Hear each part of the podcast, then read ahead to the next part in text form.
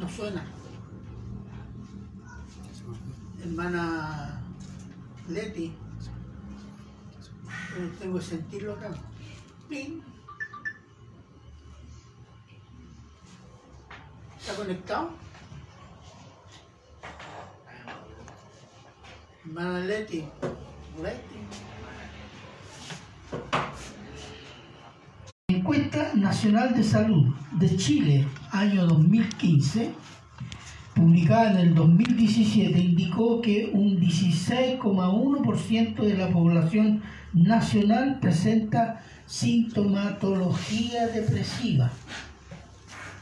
Hay síntomas de depresión. ¿Mm?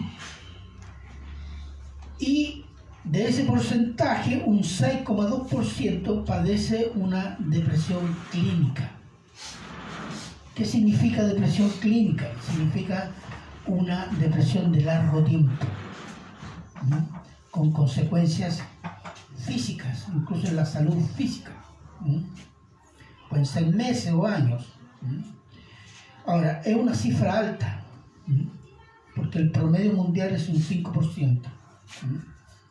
Entonces, es un estado persistente y prolongado de abatimiento psicológico con efectos en la salud física. ¿Mm? Y en Chile la ciudad más afectada por la depresión es Santiago, la capital. Y durante la pandemia, los dos años, tuvo encierro, arresto domiciliario, involuntario, masivo, etc.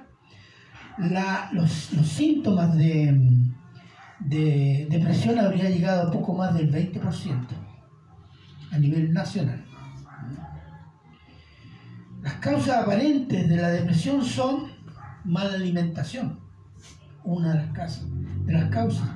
Puede ser la falta de sueño, desequilibrios hormonales, debilitamiento físico en general. ¿Y esto qué produce? Produce estados de ánimo eh, de abatimiento, sentimientos de culpa, sentimientos de inutilidad. Expectativas frustradas puede ser una causa también. Sentimientos de abandono, autocompasión, ausencia de esperanza. Y el resultado es una falta de interés de todo y en todo. Come mal, duerme mal, se encierra, se aísla de todo y de todo, descuido personal en el aseo, se mueve lento, habla con decaimiento, una actitud decaída, tendencias y pensamientos suicidas. Hay una ruina física, espiritual y mental. Una depresión puede ser disparada por la muerte de un ser querido, una crisis económica, una crisis matrimonial, un divorcio puede ser, un accidente que deja postrado, un cambio radical de residencia o cambio de vida, un abandono por un ser querido, etc. Ningún ser humano es inmune a la depresión y todo ser humano ha vivido algún grado de depresión, sea rico, sea pobre, sea letrado o sea ignorante, sea niño, sea adulto, sea incrédulo o sea cristiano. Entonces, la pregunta es, ¿es una enfermedad o un pecado? Génesis 4, 3 al 8 y el título es La depresión, un pecado o una enfermedad. Y vamos a tratar de responder eso, porque por la conversación que escuché hay confusión, hay confusión, no hay entendimiento. Ahora, para el mundo no es pecado, obviamente. Tenemos que entenderlo así, para el mundo no es pecado. Pero vamos a orar para comenzar. Padre bueno, eterno y misericordioso Señor, damos las gracias Señor por este culto, por este tiempo que podemos Señor afrontar este problema de todo ser humano y queremos Señor recibir la guía por medio de su palabra y que nuestros corazones sean disponibles por la obra del Espíritu Santo Señor. Gracias Señor y se lo agradecemos siempre en Cristo Jesús. Amén. Bien, entonces, una definición de la depresión, según la medicina oficial. Estamos hablando del mundo. Dice más o menos así, enfermedad o trastorno mental, que se caracteriza por una profunda tristeza, decaimiento anímico, baja autoestima, pérdida de interés por todo y disminución de las funciones psíquicas con efectos en la salud física. Esa sería una definición general del mundo. Entonces, como ustedes lo pueden ver, lo califica de enfermedad. Una enfermedad mental. En general, pero aquí hay que hacer una, digamos, abrir un paréntesis. En general, la medicina oficial califica de enfermedad el alcoholismo. ¿Qué dice la Biblia del alcoholismo? pecado. El tabaquismo se califica de enfermedad. La drogadicción. Y hasta 1973, la Asociación Americana de Psiquiatría calificaba la homosexualidad como enfermedad psíquica. Posteriormente abandonaron esa calificación por presiones políticas del movimiento gay sodomita y no por estudios científicos. Entonces, los vicios en general, eh, qué sé yo, que, que, un hombre se viole a un niño, una niña o una mujer, es una enfermedad. El borracho está enfermo. Y lo mismo el depresivo. Depresivo está enfermo según ellos. Pero aquí lo importante es qué dice la Biblia. La Biblia, todos entendemos aquí que es la palabra de Dios, ¿cierto? ¿Qué dice la Biblia sobre la depresión? No hay una, no hay una definición así. La Biblia dice, hijo mío, depresión es esto, ta, ta. Hay situaciones que muestran qué es lo que es la depresión y cómo Dios actúa, cómo el hombre actúa y cómo Dios la asume en sus hijos. Veamos en Génesis 15, 1 al 3.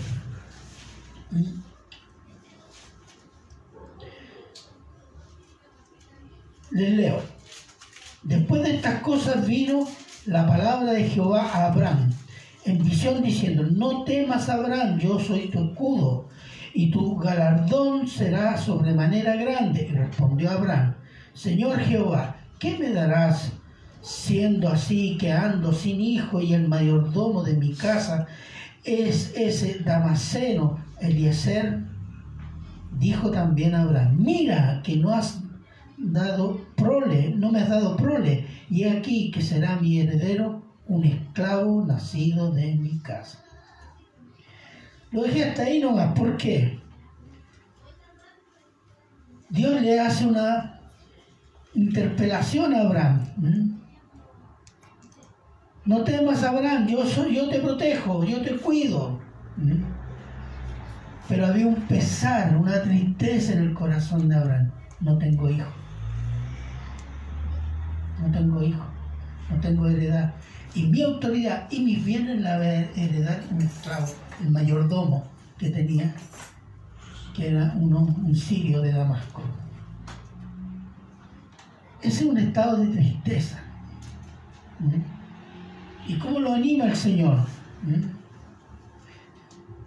Luego vino a él palabra de Jehová diciendo, no te heredará este, sino un hijo tuyo será el que te... Y comienza un diálogo comienza a animarlo con una promesa. Dios sabe que somos depresivos, que nos entristecemos. Que un cristiano ande triste para Dios no es una sorpresa. ¿Mm? Pero Dios siempre nos da respuestas. En este caso, ¿cuál era el temor? Dice temor, tengo miedo. ¿De qué? que no tengo un hijo y me voy a morir y todo esto se va a ir con alguien que, no es mío. Dice, no temas, yo te voy a dar un heredero. Comienza a animar. ¿Se fijan? Entonces, ¿cuál es el principio? La tristeza. ¿Mm? La tristeza es normal.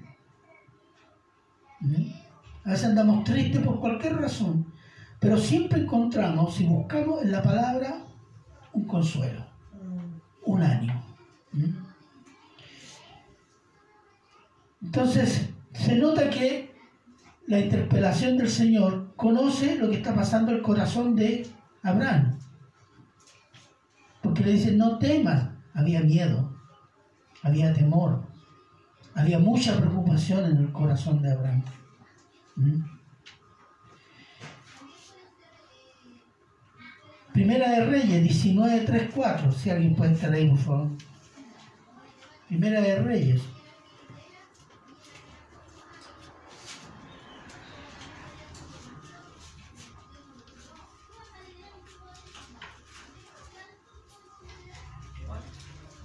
Primera de Reyes 19, 3 y 4.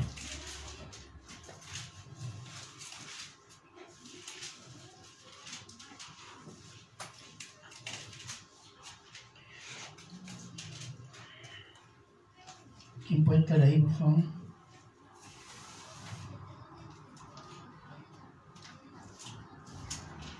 Amén. ¿Ya? Viendo pues el peligro, se levantó y se fue para salvar su vida y vino a Berseba, que está en Judá, y dejó allí a su criado. Y él se fue por el desierto un día de camino, y vino y se sentó debajo de un enebro, y deseando morirse, dijo, basta ya, oh Jehová, quítame la vida, pues no soy yo mejor que mis padres. Ahí tiene un profeta de Dios, no triste, ya pasó a la depresión. Quiero morirme. Está profundamente deprimido. ¿Qué pasó con Elías? Con pensamientos de muerte, porque después de vencer, ¿a quién? A los sacerdotes de Baal. Los venció en la confrontación con Dios. Y después los hizo degollar a todos. Le llega un comunicado de Jezabel, la esposa de Acab. Mañana vas a estar muerto. Y le da miedo. Le da miedo. ¿Por qué? ¿Cuál era su expectativa? Que sabiendo Jezabel y Acán lo que había pasado, lo que había hecho Dios en ese confronto con los, con los profetas o sacerdotes de Baal, se convirtieran. Porque se acuerda que después dijo, Señor, todo Israel te ha abandonado, solo yo. Tiene una visión de desesperanza. ¿Por qué? Porque se centró en la amenaza de Jezabel y de Acab. ¿Mm? Ah, digo, no se han convertido. ¿Qué va a pasar? Todo Israel está con ellos. Ah, todo Israel ha rechazado a Jehová. ¿Mm?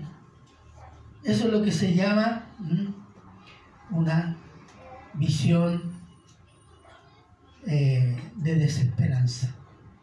¿Mm? Se pierde el sentido de las cosas. Entonces él cayó en depresión. Llegó el momento dijo, yo quiero morirme. Expectativas no cumplidas. Y este es un hombre de Dios. ¿Mm? ¿Y cómo lo consoló el Señor? Duerme. Lo alimentó. Lo preparó. ¿Por qué? Porque tenía que fortalecerlo físicamente y tenía que dormir, descansar. ¿Mm? Y después le dio otra misión. Y ahí se restauró. ¿Se fija cómo nos conoce el Señor? Entonces ahí había un problema de cansancio por un lado, de agotamiento físico y psíquico, mal alimentado seguramente, mal dormido, que también cuando andamos con eso nosotros cómo vemos las cosas, está todo mal. Y ante esas respuestas que recibió, dijo, él metió a todo Israel, Israel.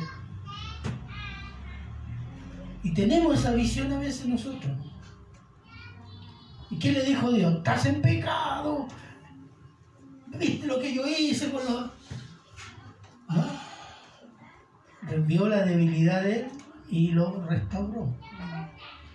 ¿Y cuál es lo otro? Él aceptó eso. Él se sometió.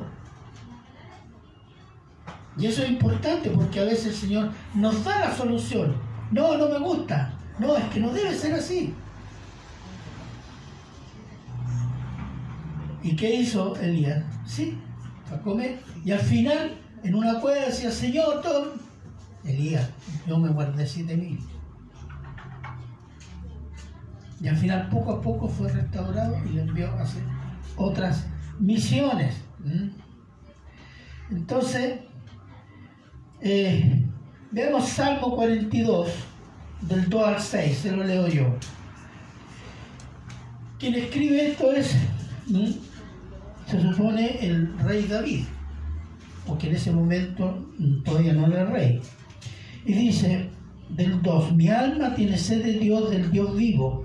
¿Cuándo vendré y me presentaré delante de Dios? Fueron mis lágrimas, mi pan de día y de noche, mientras me dicen todos los días, ¿dónde está tu Dios?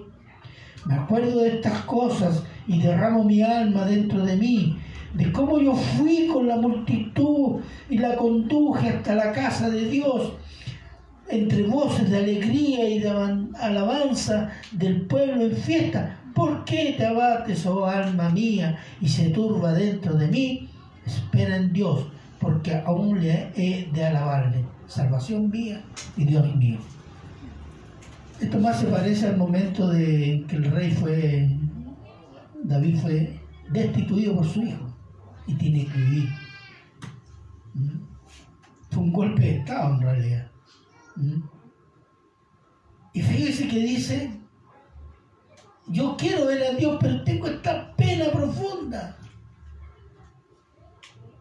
Yo que hacía, y ahí viene la, la, queja avanza, yo que me porté bien, llevé a muchos a ti, como dice, entre voces de alegría y, de alabanza del pueblo en fiesta, les presenté a Jehová.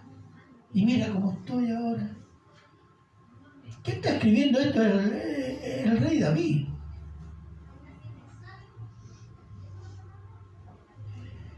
Y es sintomático, hermano, de tener en cuenta lo débil que somos. A veces nosotros no nos damos cuenta lo frágil y lo débil que somos.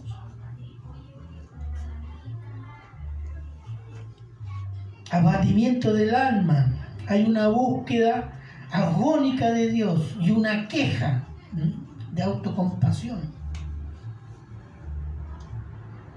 Sentimientos de abandono.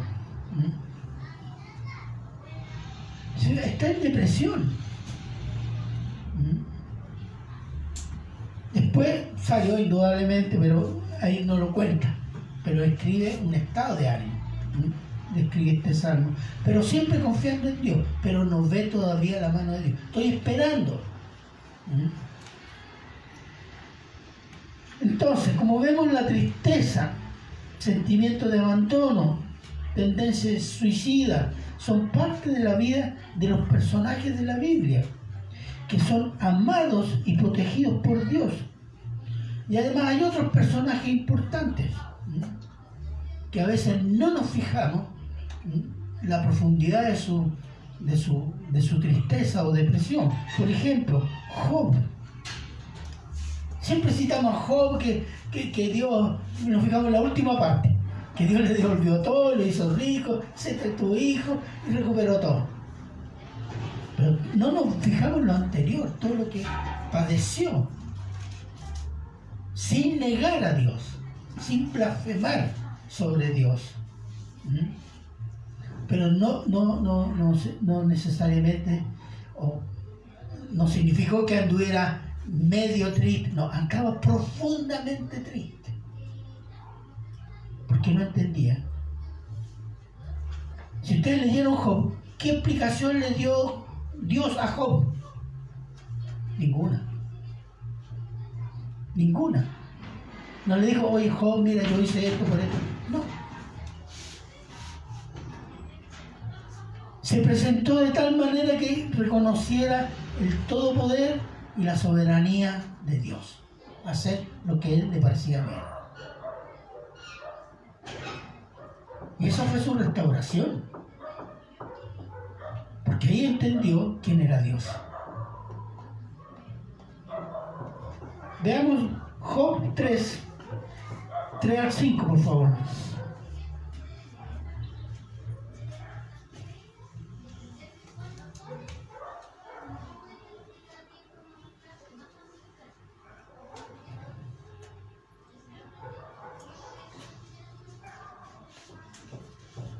¿Qué dice?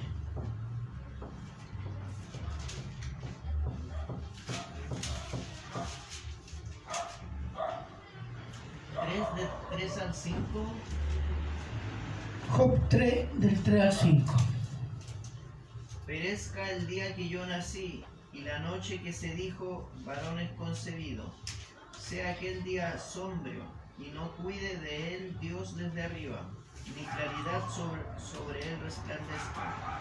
Áfrenlo tinieblas y sombra de muerte, repose sobre él el nublado, que lo haga horrible como día caliginoso. Fíjese, maldecido el día en que nació. Y las expresiones son muy siniestras, muy tenebrosas. Y, y anoté la palabra que dice eh, caliginoso, que significa brumoso, oscuro, tenebroso. Cualquiera que diría, un cristiano que diga, día que nací, que, sea el día más terrible, yo no quiero más cumpleaños. Hermano, ¿cómo se le ocurre? Ah, pero esto lo tenemos acá en la Biblia. ¿Por qué? Porque está reflejando un estado de ánimo de sazón. De que es tremendo. Porque lo que estaba sufriendo también es tremendo y no tiene explicación. Pero Dios lo hizo pasar por eso. Y al final, ¿cuál fue la explicación? Dios. Dios es soberano. Dios hace todo lo que quiere. Dios te restaura. Dios. Y tú obedeces. Otro día le decía, a ver cómo Dios, cómo, comienza la Biblia. Y creó Dios. No dice, me presento, yo soy Dios, soy de estas características, eh, seres humanos, mírenme. No. Él es el dueño de todo.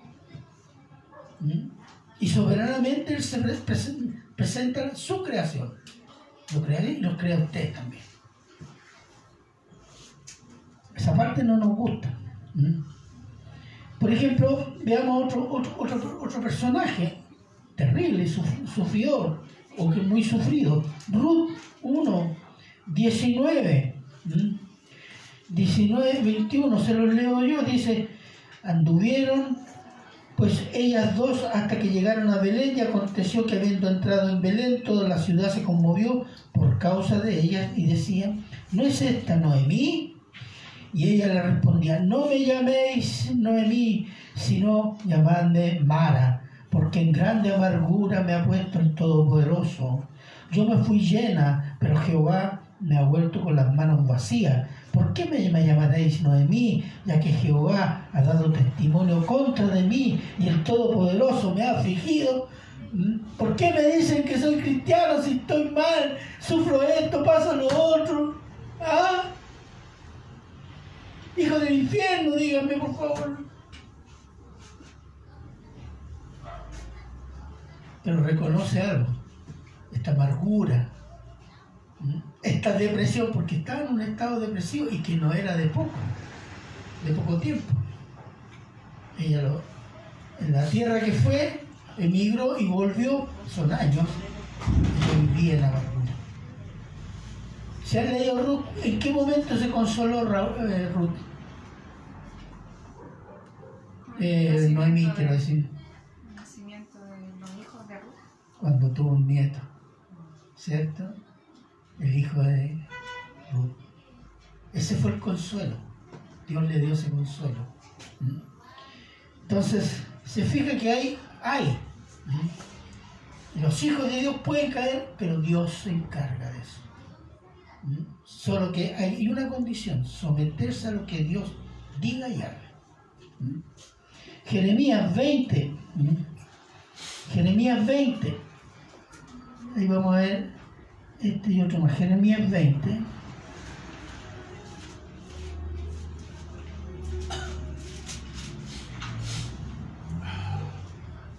Jeremías 20, 14 al 18. Se lo leo yo. Dice, y volvió Jeremías a Tofet, donde le envió Jehová a profetizar, y se paró en el atrio de la casa de Jehová y dijo a todo el pueblo. Perdón, 20, 14, estoy leyendo otro. Ya. Aquí hay otro, otro profeta, el profeta Jeremías. ¿Mm? Dice, maldito el día en que nací, el día en que mi madre me dio a luz. No sea bendito, maldito el hombre que me dio nuevas de mi que dio nuevas a mi padre, diciendo, hijo varón, te ha nacido, haciéndole alegrarse así mucho. Y sea tal hombre como las ciudades que asoló Jehová y no se arrepintió. Oiga gritos de mañana y voces de a mediodía, etcétera, etcétera. Jeremías, el profeta que Dios envió a profetizar a Israel, Israel, vuélvete a Jehová, porque hay juicio, hay juicio. Y Jeremías fue hostigado, perseguido, burlado, que no aguantó más, dijo, ¿hasta cuánto? Señor, ¿ah? no se convierte nadie, y más encima me escupen, me tiran piedras, me humillan. Ah, diría uno, ah, es que a lo mejor esa no era la voluntad de Dios. Y esa era la voluntad de Dios. Pero cayó en depresión. Cayó en depresión. En el proceso Dios lo fue restaurando y entendió. Porque a veces Dios nos manda a hacer cosas que pensamos que entendemos y cuando estamos en medio de ellas no las entendemos. ¿Y qué nos, a qué nos compromete eso? A confiar que Dios está haciendo su voluntad con nosotros. Pero cuando no la entendemos, ¿será esta la voluntad de Dios? No, no creo, porque así a mí no me parece que deben ser así las cosas. Y caemos en sufrimiento, y del sufrimiento pasamos a la depresión. Jonás 4, 1 al 3. ¿Mm? ¿Qué le dice Jonás después que predicó en Nínive? Y se va a una, a una colina a ver cómo Dios quería que destruyera la ciudad de Nínive. Si alguien puede leerlo, por favor. Jonás 4. Jonás 4. Jonás 4, del 1 al 3. Pero Jonás se apesadumbró en extremo y se enojó. Lloró a Jehová y dijo, ahora Jehová, ¿no es esto lo que yo decía estando aún en mi tierra?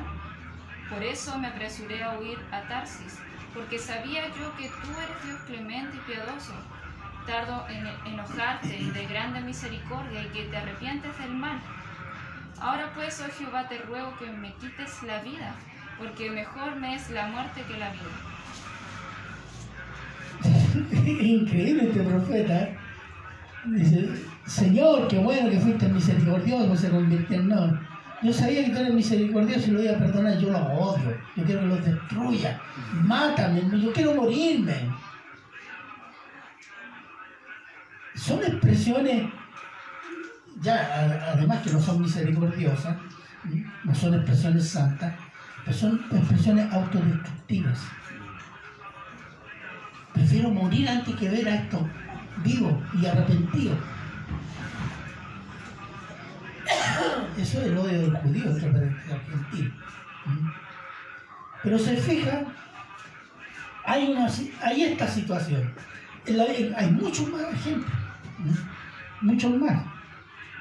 Tenemos la tristeza de Abraham, las quejas de David, el deseo de muerte del profeta Elías y del profeta Jonás, la amargura de Noemí y de Job, ¿Mm? desesperanza de Jeremías. Ah, ese, es el Antiguo Testamento, porque el Nuevo Testamento es amor y gozo y gracias, solo gracias. Veamos algo, veamos algo. ¿Mm? Por ejemplo, veamos Lucas 22, 60 al 62. Lucas 22.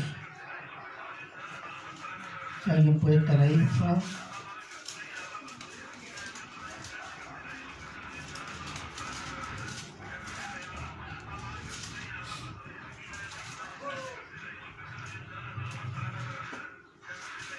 Lucas 22, 60 al 62.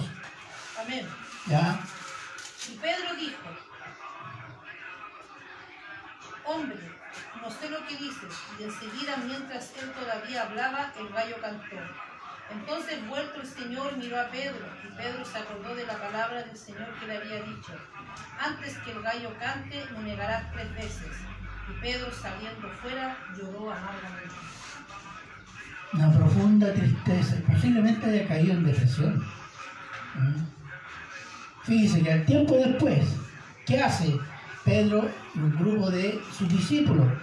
Voy a, a Juan eh, 21, 2 y 3. ¿Mm? Dice, estaban juntos Simón Pedro, Tomás, llamado el Dídimo, Natanael, el de Caná, de Galilea, los hijos de Zebedeo y otros dos de sus discípulos. Simón Pedro les dijo, voy a pescar. Ellos dijeron, vamos nosotros también contigo.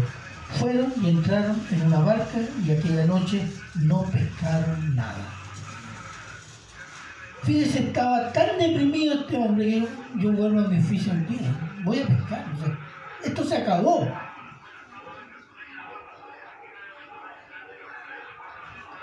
Mire, si uno de nosotros hubiera vivido esa situación, no habría sido diferente. ¿Mm? No habría sido diferente. Pero el Señor lo restaura porque aparece y después le dice, tiren la red al otro lado, pescaron y al final Pedro y los que estaban con él son restaurados.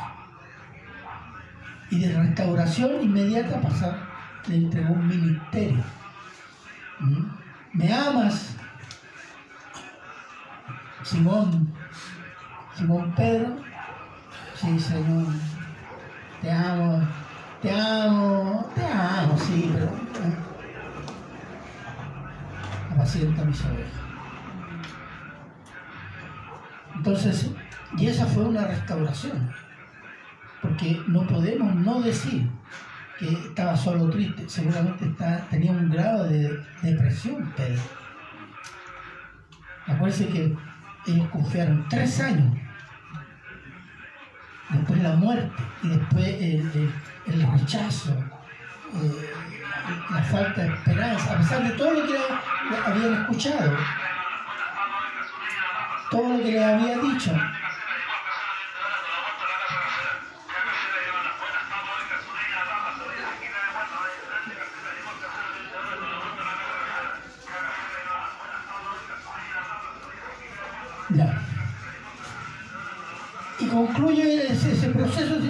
Vuelvo a mi oficio, vuelvo a lo de antes. Y en ese momento es restaurado. Filipenses 2, 26 al 27. Filipenses 2, 26 y 27.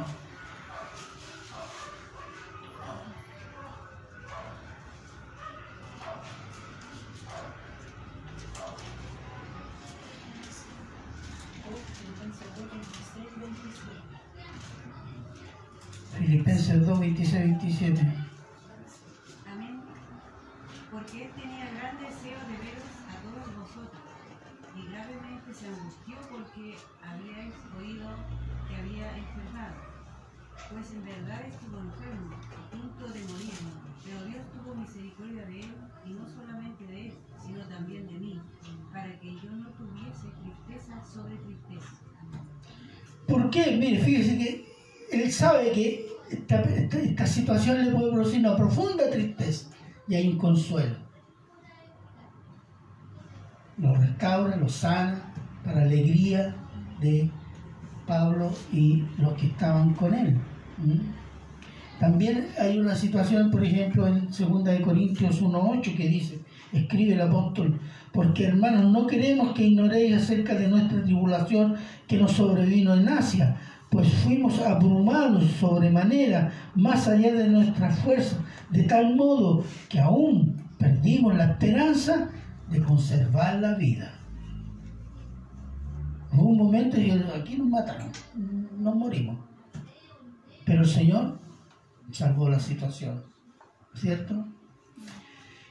Entonces, esto no excluye que uno va a vivir, un cristiano va a vivir situaciones difíciles que lo van a entristecer y tal vez a deprimir.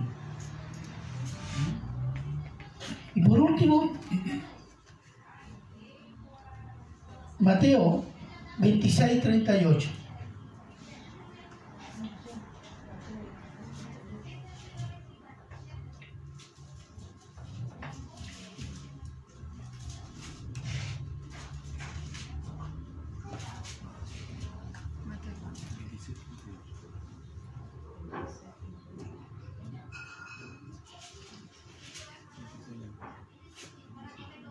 Mateo 26, 38.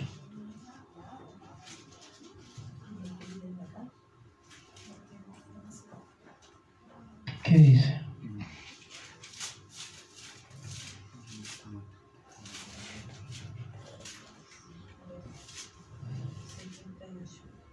Amén. Amén, ya. Entonces Jesús les dijo, mi alma está muy triste hasta la muerte, quedaos aquí y velad conmigo. Había una profunda tristeza en el Señor Jesús en el huerto de Getsemaní, que se llama. ¿Mm? Poco, son cosas de pocas horas, tal vez minutos antes de ir a la cruz. ¿Mm?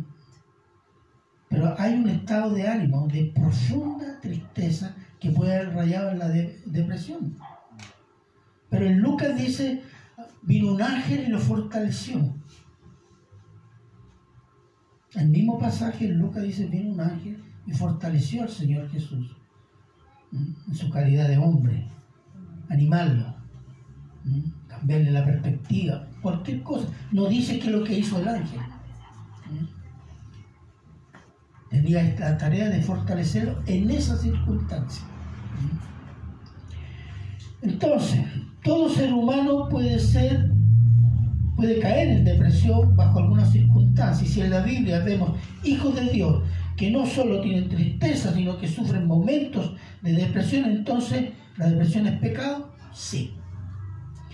Cuando, tome nota, la tristeza o el abatimiento del alma, que es el desánimo, se hace constante por un periodo largo y se cierra a cualquier posibilidad de salir de esa situación depresiva con el argumento que yo quiero esa solución, la quiero a mi modo y la quiero de esta manera. En esa condición es pecado. Se transforma en un pecado. Porque yo quiero salir de esto, pero a mi manera. No me someto a Dios. Todos los personajes que sufrieron depresión, llega un momento en que Dios interviene de alguna manera y los va sacando de la depresión. ¿Por qué? Porque ellos se someten. Ese otro aspecto, hermano. El que sufre una depresión de mucho tiempo es que no quiere someterse. Cuando tiene la solución a mano, o se le presenta una solución, y si es cristiano, tiene la solución en la palabra y no la busca, es pecado. De pecado lo transforma en pecado abierto, rebelión abierta. Y la respuesta. Entonces, quiero decir, déjeme, déjeme.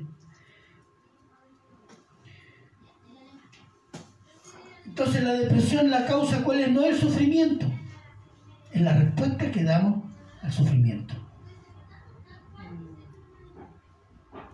Si la respuesta es equivocada, vamos a seguir cayendo en una espiral de angustia, desconsuelo, incerteza, desconfianza, desesperanza Y vamos para abajo, vamos para abajo, vamos para abajo.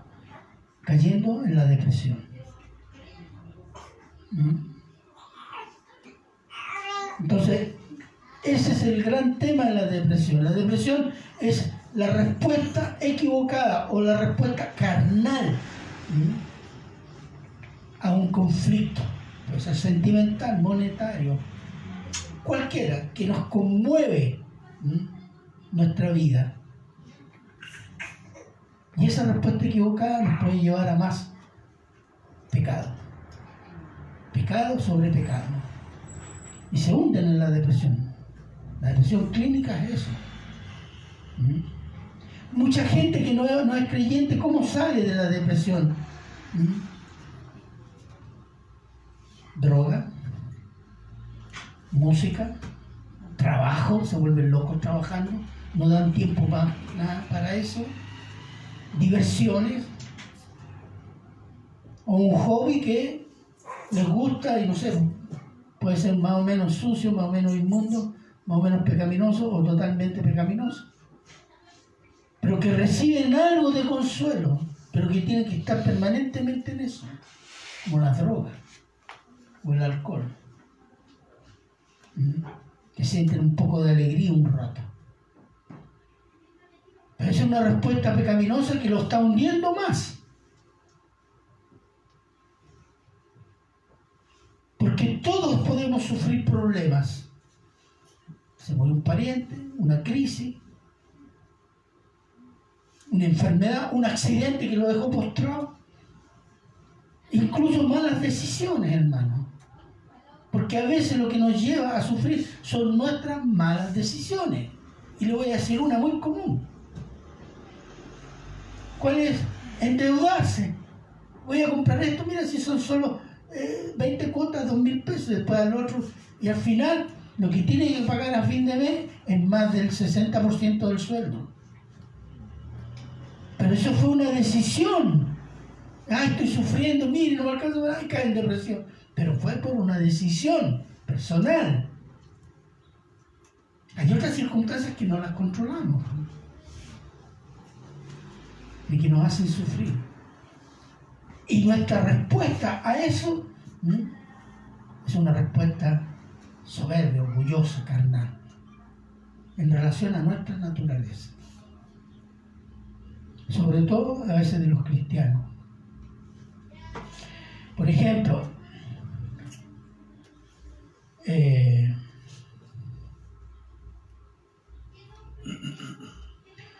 lo que le quería decir.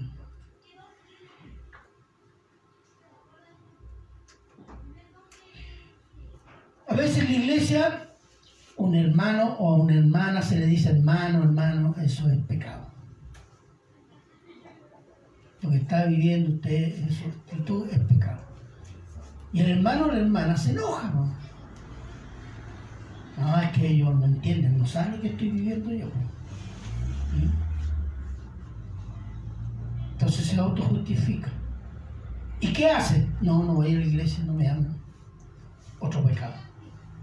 Está dando una, a una situación de interpelación de su pecado, está dando una respuesta carnal. No, no voy a la iglesia, no me quieren. Si puta ni me saluda. ¿Mm? Pasa al lado mío como si nada. Además no me llama.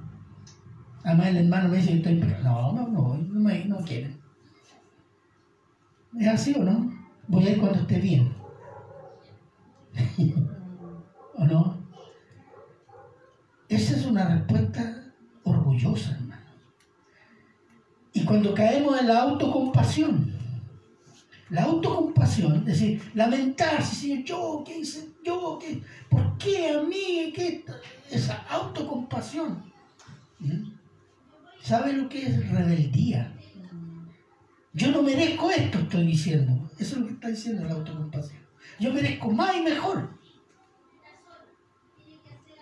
La autocompasión que lleva al suicidio es la rebeldía mirada por la parte B.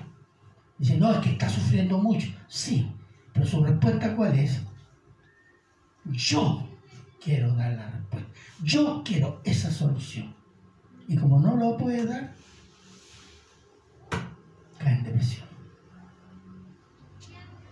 Es un acto de rebeldía. El suicidio y la autocompasión son actos de rebeldía, de afirmación del yo.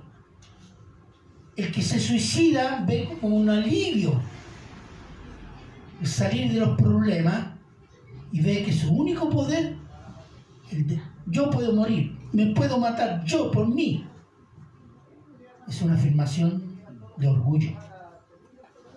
En medio de mucho sufrimiento, pero es una afirmación de orgullo. La autocompasión exactamente igual. El victimismo social se llama ahora.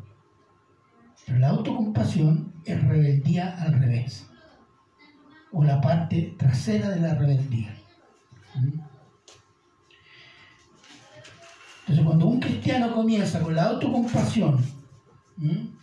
es un acto de rebeldía. Está diciendo, no merezco esto, yo merezco cosas mejores.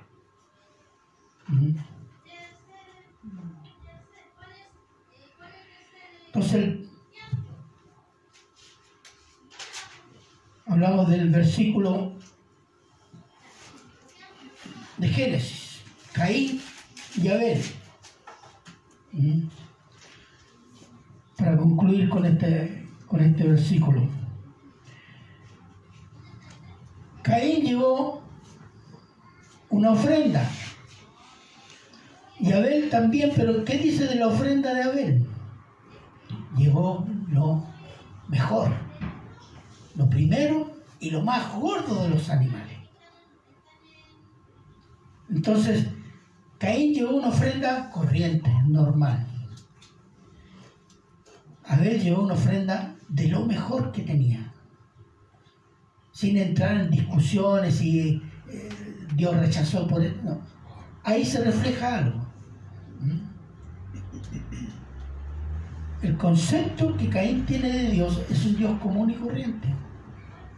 Pero el concepto que tiene Abel de Dios es que Dios es magnífico, todopoderoso y merece lo mejor. Y eso no le gustó a, Caín. Entró en envidia. Dice, cuando dice esta actitud externa pecaminosa refleja el pecado dentro de lo que había en Caín. Y después la respuesta, si bien hicieres, no serás enaltecido, Dios le da una alternativa.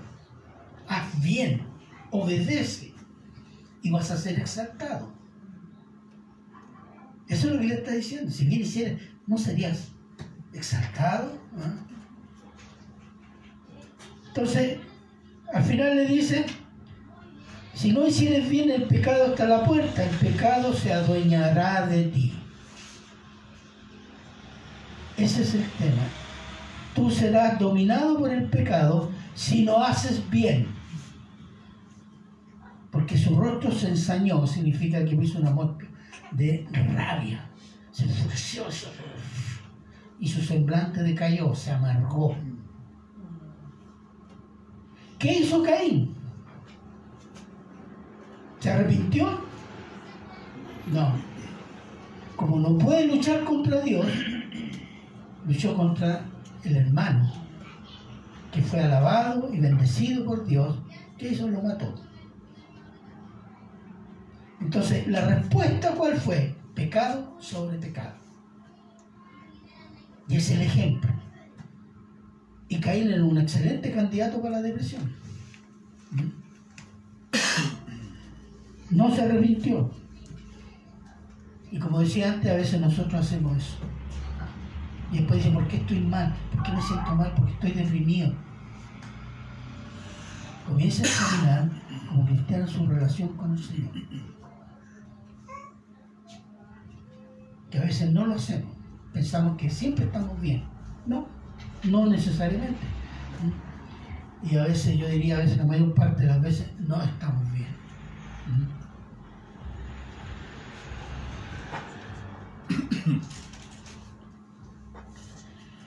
Entonces,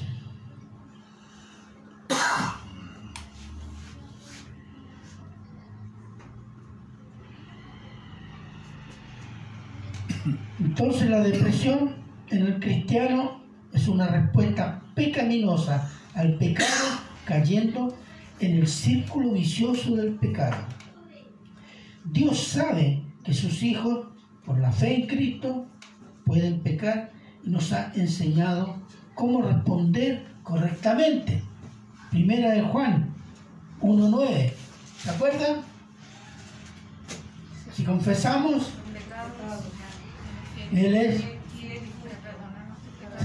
Y eso es lo que no hacemos. Confesar el pecado no significa, Señor, pequé y, y bueno, ya, y tú sabes. pues. No. ¿Cómo dijo David, Señor, pequé y contra ti es pecado? Solo contra ti es pecado. Si él no se autojustificó. Yo pequé conscientemente contra ti. Esa es una confesión. Y a veces nosotros no lo hacemos. No, pues si ya le confesé y... No. Y esa es la solución.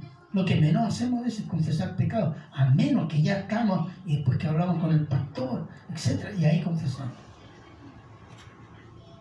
Pero a veces mucha de la depresión es por falta de confesión de pecado. Una respuesta carnal a una situación de conflicto o una situación que nos, eh, nos- no nos oprime, pero nos golpea muchos aspectos de nuestra vida. Entonces la depresión es producto de una respuesta equivocada a una circunstancia personal de crisis y la respuesta equivocada proviene de nuestra naturaleza pecaminosa que genera mayor crisis emocional y psicológica que llevan a la depresión. Por tanto, su, solu- su solución no son las píldoras, las gotas, la medicina natural, la psicología. No, a menos que sea un problema de disfunción hormonal. Si el médico dice aquí hay un problema de hormonal, de disfunción, ahí tiene que tomar remedios, tiene que tomar medicina. Pero esos son los mínimos, los mínimos. La gran mayoría es por lo que decía anterior, una respuesta carnal a problemas conflictivos o experiencias dramáticas. Y ahí la psicología lo único que le puede dar son drogas y terminan adictos a las drogas. O conversando en los sillón por años. Psicólogo, dice, cuénteme ya, y hable. Y después al final le da una receta o, le diga, piensa en esto otro. Y puede estar años así. Son muy raros los casos que han salido de la depresión, a menos que sea por droga. Y se acostumbran a ella. ¿Dónde está nuestra solución? Las escrituras, no en la psicología. La psicología es una... La psicología es llamada ciencia por el mundo, pero la base de la psicología es el esoterismo. Carl Jung era un esotérico, un ocultista, que tomó los sueños, los sentimientos, los presentimientos y los transformó en un sistema psicológico y le pusieron ciencia. Un paréntesis. En los años 60, cuando comenzó el movimiento carismático en una iglesia eh, metodista, eh, bautista, me parece, en Estados Unidos, que fue en en lengua, iglesias no pentecostales. Se creó un movimiento que se llama de sanidad interior. Entonces, algunos iluminados tomaron esto de la sanidad interior y tomaron el concepto de Carl Jung. ¿Cuál era? ¿Mm? Que tú tienes que visualizar un personaje de autoridad. Puede ser Jesús, la Virgen María, puede ser Buda, Mahoma, o lo que sea. Y tú vas a tu pasado y ves que esta persona te empieza a sanar y te consuela, etc. Eso en los años 60, 70 y parte del 80 hizo furor en muchas iglesias en el mundo. Pero ese es un método brujo. La visualización es un método que usan los chamanes, los brujos. Y eso entró a la iglesia por medio de la psicología. ¿Mm? Para que vayamos entendiendo. El, concepto, el, lema de la psicología dice, el hombre tiene un problema y la solución está en el hombre.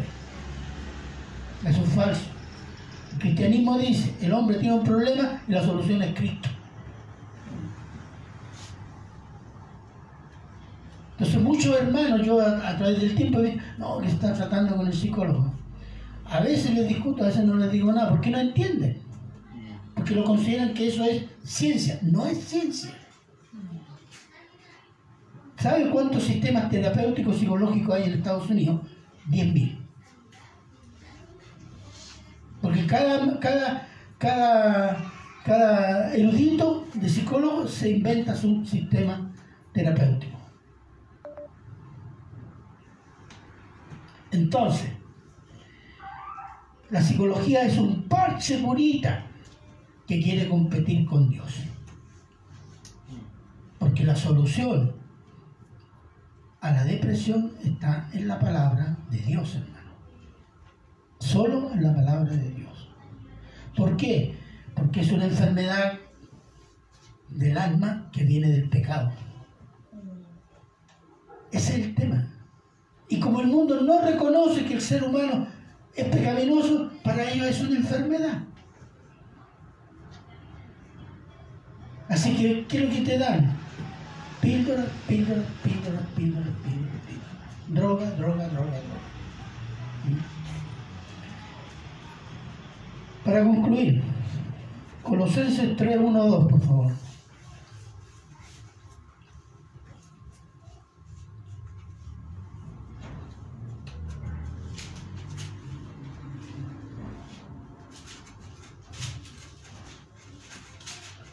En Dios.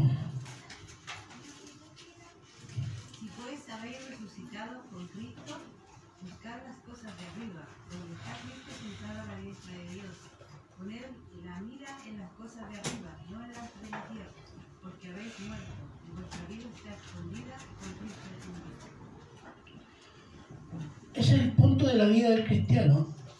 Viva mirando las cosas de arriba, donde está Cristo. A veces nosotros nos equivocamos porque ponemos la mirada en el mundo. Y lo peor, la ponemos en nosotros mismos. Ahí terminamos en depresión. Ahí terminamos en depresión. ¿Y cuál es? Esto no excluye el sufrimiento, hermano. Problemas, incluso eh, sufrimientos graves. Pero su vida debe ser mirando a Jesús. Porque en cualquier caso, incluso grave. Jesús es el consuelo para el cristiano. Porque no tenemos solo esta vida, tenemos la otra vida.